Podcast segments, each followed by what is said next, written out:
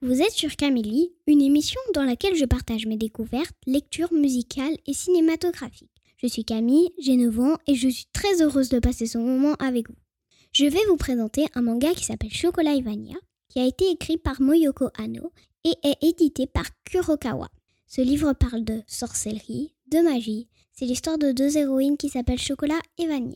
Elles doivent avoir un maximum de cœur pour devenir reines du monde magique. Pour avoir des cœurs, il faut voir le cœur en forme de diamant qui se cache dans une personne. Il faut prononcer la formule magique pour le prendre qui est pour chocolat Sugar Sugar Rune Chocorune, pour Vania Sugar Sugar Rune Vanille J'ai aimé ce livre car je suis intéressée par tout ce qui touche à la magie. Il m'a procuré des émotions. Cela m'a fait rire par exemple quand le personnage de Pierre a dû se déguiser en fille. Pierre est un élève de l'école de Chocolat et Vania.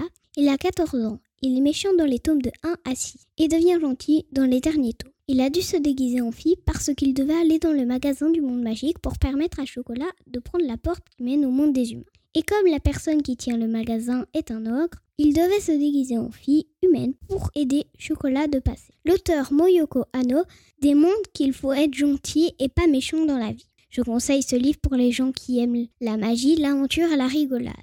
Pour la lecture de ce livre, à lire mais pas obligatoirement posséder. Je vous remercie pour votre écoute et à très vite dans le deuxième numéro.